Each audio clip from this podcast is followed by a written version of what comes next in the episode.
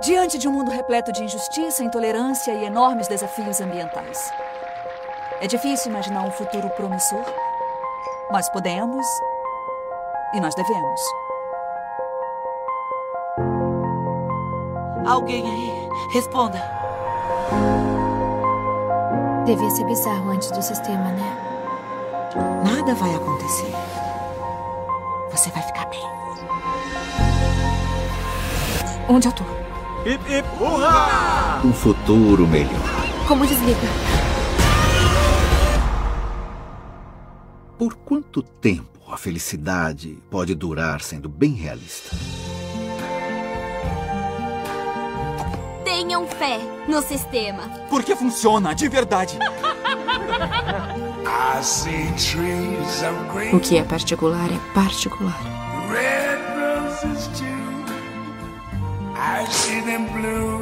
Tipo, é pra gente mandar ver. Defina mandar ver. Ai, caralho. Mas fazer o quê? Tudo acontece por um motivo. A mais pra pesadelo eterno. Tudo acontece por um tudo acontece, tudo acontece, tudo acontece por um motivo. I think to myself, what a wonderful Tudo acontece por um motivo.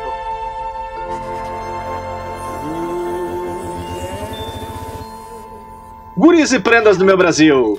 Está começando mais um episódio do Datas de New Picanha. Tudo sereno com vocês? Eu sou o Felipe Valer e hoje, mais uma vez, temos uma convidada especial para esse episódio que tá muito bueno.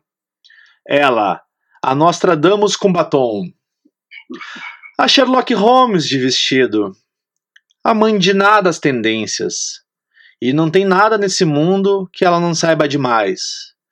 Nossa convidada especial, diretamente da terra do Horas Pois Manuel, Juliana Zanettini. Essa noite eu tive um sonho de sonhador, maluco que sou, eu sonhei.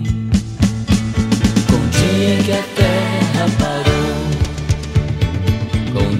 que a terra parou.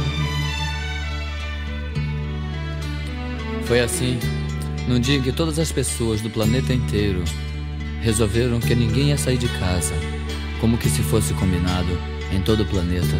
Naquele dia ninguém saiu de casa. Ninguém. E aí, guria, tudo tranquilo contigo? Tudo bem, Felipe? Como é que tá? Tudo bem, gostei do Mãe de Ná. Acho que eu vou começar a ganhar dinheiro com isso. Mas é, olha aí, ó, começa a vender lá em Portugal que tem a Mãe de Ná das tendências. Se eles assistiram novela ou TV do Brasil, eles sabem do que tu tá falando, né? É verdade. E aí, que, bom, queria te agradecer primeiro, né, a ter aceitado, aceito o convite, né, de participar desse episódio que se chama Admirável Chip Novo. Vamos criar uma metáfora do livro. E, né, eu, o, o teu currículo, a tua formação, a tua experiência, vou deixar o espaço aqui para te, te apresentar, mas eu já sei muito bem que tu é uma das pessoas mais qualificadas do mercado. Por favor, tenha a palavra. Então, obrigada.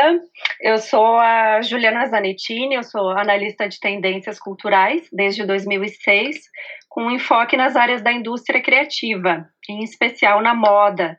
E além disso, eu fui professora universitária durante 10 anos aí no Brasil, e mais recentemente resolvi seguir uma tendência forte entre os brasileiros e estou a morar aqui em Portugal.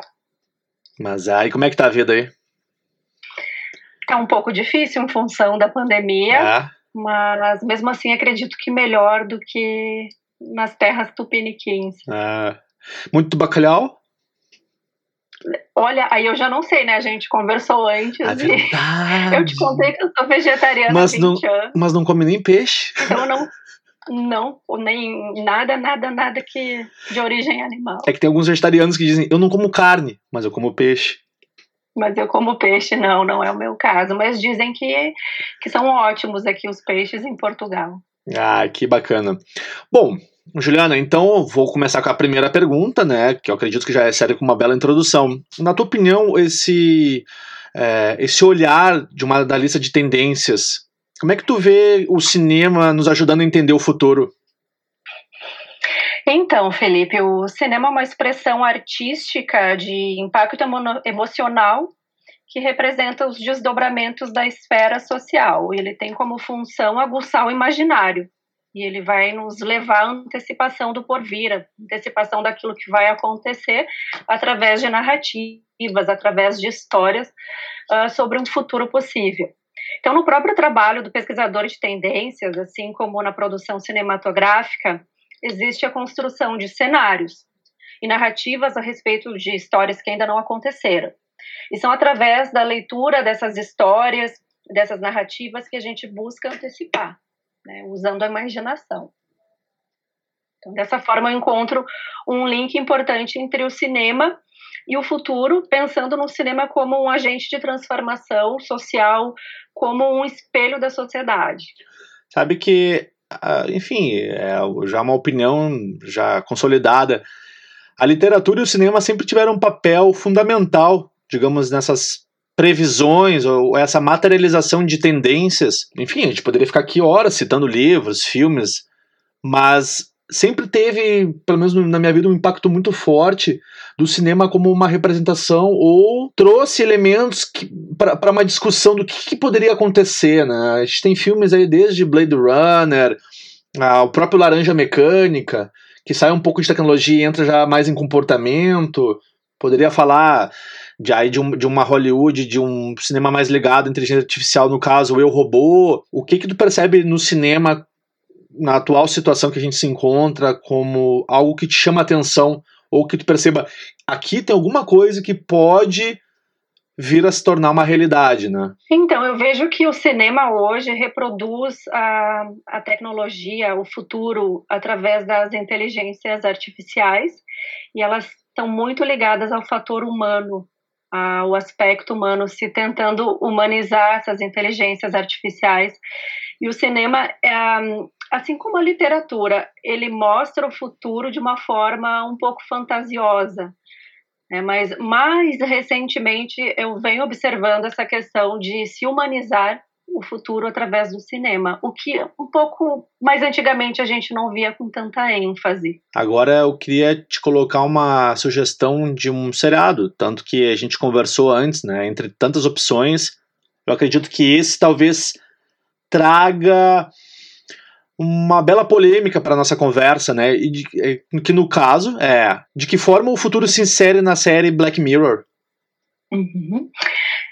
Ah, vale lembrar que, que a série, assim como a gente falou anteriormente, ela aborda questões já bastante exploradas no cinema. Contudo, ela tem uma abordagem a respeito das tecnologias mais futuro, ah, com base no coletivo e não apenas nas relações entre humanos e máquinas. Então, é como se a gente olhasse hoje para o que está acontecendo e quais serão os aspectos que vão impactar para daqui a 10, 15 anos no máximo. É uma série que mostra um futuro não muito distante e é por isso que ela incomoda muito, porque é um futuro real, é um futuro muito próximo. E por abordar um futuro não muito distante, né, então vários desdobramentos ali do Black Mirror são muito possíveis. Ah, na realidade já trabalhada e parecida com a nossa. O próprio produtor, o Charles Brooker, ele afirmou ah, recentemente que ele não pretende é, fazer novos episódios para 2020, porque a série é muito pesada e a sociedade não está preparada para isso agora, nesse momento, em função da pandemia. Então, eu achei muito bacana que ele está concentrado, ele afirmou ah, para uma entrevista né, da rádio da, da Times que ele está concentrado em comédias, em coisas alegres para divertir as pessoas e não em assuntos ah, voltados para a sociedade do espetáculo, ódio, intolerância, tema, temas satíricos e obscuros, tal como a série retrata, né? A, a série, para quem não conhece, né, ela está disponível na Netflix. Tá o que na quinta temporada, né, se eu não me engano. Na temporada. A última temporada foi filmada, a, apresentada em 2019. E a primeira vez que eu assisti, que eu tive contato com o Black Mirror, eu assisti, enfim, o primeiro episódio, obviamente, né? Que era aquele do primeiro-ministro e, e o porco. Né? A gente não vai ficar explicando o que é o episódio, vamos deixar pra galera que tá curiosa. Mas a partir daquele episódio, como um, um primeiro contato, eu já senti a pancada que seria na minha cabeça assistir a, aos próximos episódios. E não teve. Não, não tive outra reação que não fosse a cada episódio. Ou eu ficava um pouco chocado com as possibilidades que eram abordadas, como uma tendência ou como uma previsão do que seria o futuro, mas principalmente me incomodava a questão do comportamento humano dentro daquelas situações. E eu pensava, mas isso aqui é o futuro da humanidade? É, é isso que nós vamos nos tornar? Uhum.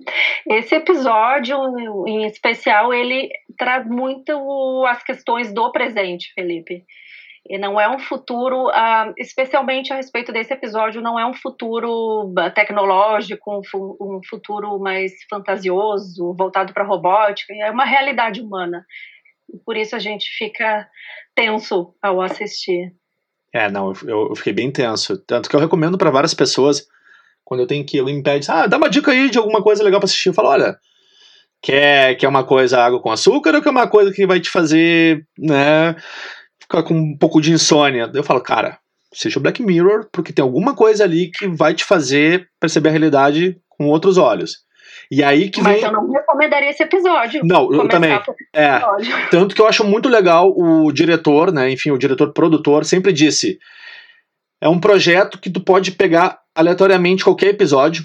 Tu pode pegar o último, tu pode pegar o primeiro, tu pode pegar qualquer temporada, e como não existe essa conexão, as histórias não estão ligadas, são experiências fragmentadas. E, e isso que eu acho que é interessante do Black Mirror. Porque são tantas leituras que eles fazem do futuro, que às vezes não é nem o futuro, né? É, parece que é hoje, em termos eh, né, um, diegéticos ali, porque algumas vezes tem alguma informação técnica, ah, que ano que é, enfim, o lugar que está acontecendo, mas na maioria fica, fica meio anônimo essa informação. Mas estudar o futuro é justamente isso. A gente tem aquela ideia de que futuro é algo que não aconteceu. Para pesquisar a tendência, a, a gente precisa buscar os vetores do presente e algumas referências do passado e lançar um olhar tendencioso a respeito de um futuro próximo. Digo tendencioso porque não é garantia de que vai acontecer, é uma tendência. Então, como eu vou adivinhar esse futuro? Olhando aquilo que já está se desdobrando no momento presente. Então não tem nada de antecipar um olhar muito distante. O futuro ele se dá no presente. Guris e prendas do meu Brasil, chegamos ao final do primeiro bloco. Aproveita para esquentar uma água e busca o mate para escutar a segunda parte do episódio Admirável Chip Novo. Não tá morto quem peleia.